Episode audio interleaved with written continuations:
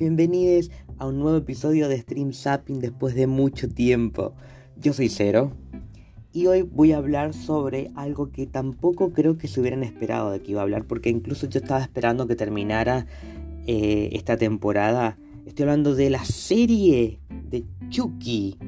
Sí, esta serie que se estrenó este mismísimo año 2021 y hace muy poquito terminó con 8 episodios que se podían encontrar en Latinoamérica a través de Star Plus, pero que fue producida por lo menos en Estados Unidos, eh, promocionada y distribuida por Sci-Fi Channel. Em, y está creada por Don Mancini, el mismo creador de este personaje de eh, la primera película de 1988. Toda esa información la voy, a, tirar después de la alerta spoiler.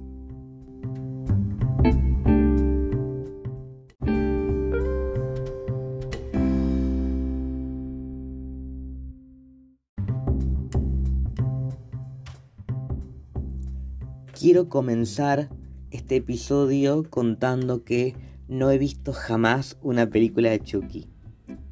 Y ya sé, toda la serie yo la vi en, eh, en el lenguaje original, que es en inglés, y le decían Chucky.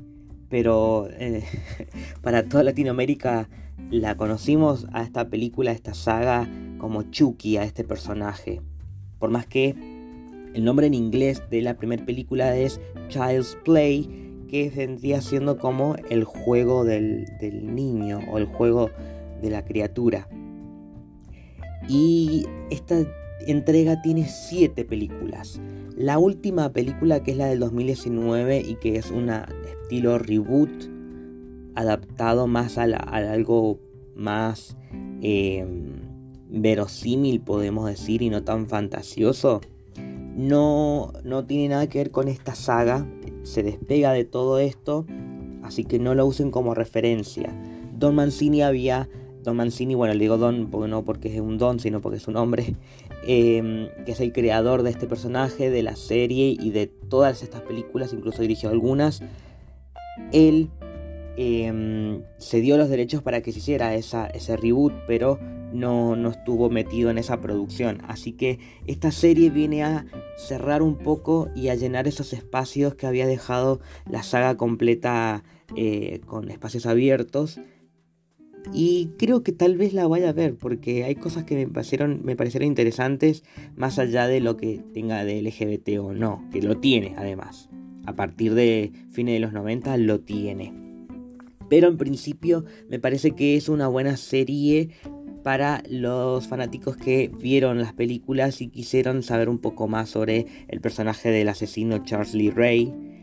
A mí que me interesa de, de, para poder hablar en este podcast es que tenemos a un protagonista preadolescente que por lo menos su historia con Devon, estoy hablando de Jake, eh, es medio ñoña, pero me llama la atención por otras cosas.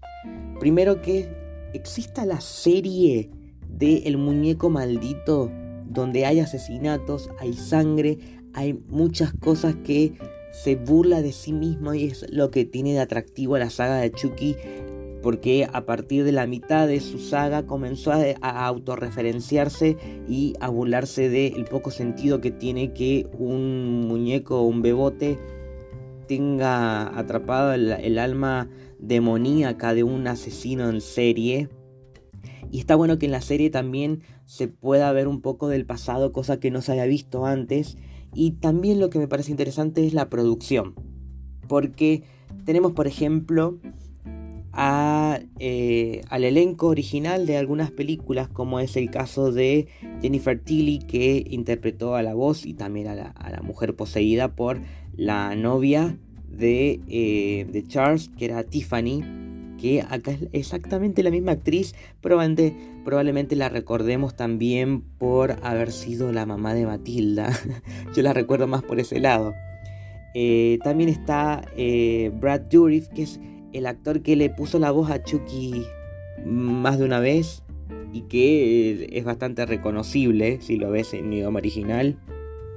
También están los actores, el actor y la actriz que interpretan a Andy Barkley y Kyle, que es la hermana, porque eh, Andy eh, es un personaje que aparece desde la primera película, cuando tenía 6 años, y me parece interesante que el actor todavía quiera aparecer durante eh, la continuación de esta historia. Y también a la actriz Fiona, no me acuerdo el apellido, que interpreta a Nika Pierce, que es un personaje importante desde la última película, la anterior, y que es la que abrió todas las puertas para que surja esta serie, que es eh, Cult of Chucky, que es la película del 2017. Ahí fue cuando quedó toda la idea para que empezara la serie, que se iba a estrenar en el 2020, pero se iba a empezar a rodar, pero ya sabemos lo que pasó en ese año. Y em, ya estaba pensado, todo estaba planeado. Yo lo que también me, parece interesante es que la actriz que interpreta a Nika Pierce, que es exactamente la misma mujer que, fue la protagonista de esa película, en esta serie además interpreta a Charles Lee Ray cuando él es adulto y ya es asesino y vemos todos estos flashbacks. No sé si explicativos, pero sí que le dan un poco de atractivo y de sentido a la relevancia del personaje y que no es la historia de eh, Jake y Devon eh, siendo acechados por el muñeco. Eh, creo que está bueno ver cómo se puede hablar sobre el hostigamiento queer contra la comunidad LGBTQ desde em, un contexto que no tenga que ver con la necesidad de un asesino con crimen de odio, sino de un simple asesino que quiere matar porque por por lo que hace, que tiene como un pacto con el diablo, porque hace vudú, por lo que sea que haga, él sigue en el planeta Tierra en forma de muñeco y ahora en una forma más colectiva, en varios muñecos y hasta en el cuerpo de Nika. Y que su objetivo es venganza más que nada, no es no odia a la comunidad y eso me parece que está bueno, que no se caiga en ese cliché, además porque hay un capítulo en particular que referencia a una película muy importante también de esta saga, que es cuando eh, Chucky le, cuenta a Jake que tiene un hijo, o hije en realidad, su hija, porque bueno, en, en inglés creo que tiene un poco más de sentido, pero la traducción es más directa. Tiene una hija que es de género fluido, también le dice que es queer, porque es otra forma también de, referirse a este personaje, que es Glenn Glenda, y que es un personaje que aparece creo en la película número 5, 6, la del 98, por ahí. No, las he visto, busqué la información porque eh, me pareció interesante. Las, las, veré, creo que las voy a ver por gusto personal. Probablemente no las hable estas películas, estas películas en, en algún momento en Queer Cine, pero me pareció muy interesante la serie, por ese lado. Porque también me gustó ver sangre y que no sea eh, algo que escatime, porque creo que está más cercano al suspenso y a la comedia y no al terror en sí, que yo no es que juzgaba a la película, sino que me daba miedo, literalmente. Yo siempre le tuve miedo a Chucky porque veía sus publicidades y dije, nunca voy a ver esa película. Y luego, ahora que estoy más grande y pelotudo, eh, veo la serie y veo que me llamó mucho la atención y que incluso viendo la serie la puedo entender porque no es compleja y que entiendo que hay muchas referencias a las películas y también eh, investigando, sabiendo que el creador de la serie es el mismo creador del personaje y de las películas, entonces todo tiene mucho más sentido y eso me parece eh, muy rico para la gente que quiera conectarse ahora, porque creo que ha sido esa también la idea marketinera de hacer una serie con personajes preadolescentes para apuntar a ese público y que digan, che, voy a ver las películas. Son un poquito viejas tal vez, pero las voy a ver para entender algunas cositas y es una buena jugada porque creo que, creo que todas esas películas, o la gran mayoría, están en la plataforma Star Plus, que es donde se estrenó esta serie, un capítulo por semana. Algo que también me parece importante como para mantener el hype y que yo estaba esperando que terminara para poder hacer este capítulo. Eh, dentro de los datos ahí como interesantes si quieren saber em, el personaje del el padre de Jake que eh, lo interpreta Devon Sawa este actor también interpreta al tío de Jake, el padre de Junior, que es el que está un poco más tiempo en pantalla, porque bueno, ya sabemos que el, padre de Jake fallece en el primer capítulo. Pero está interpretado estos dos hermanos gemelos por el mismo actor que es Devon Sawa, que tal vez lo recuerden por haber protagonizado la primera película de eh, Destino Final. O él, él fue Casper, cuando era niño él fue Casper, hizo la voz y cuando se convierte en persona real por un par de, de horas, es este actor. Y verlo ahora después de mucho tiempo, después de muchos conflictos que tuvo con la fama y con las drogas, creo. Volvió ahora en, esta serie y me pareció interesante también.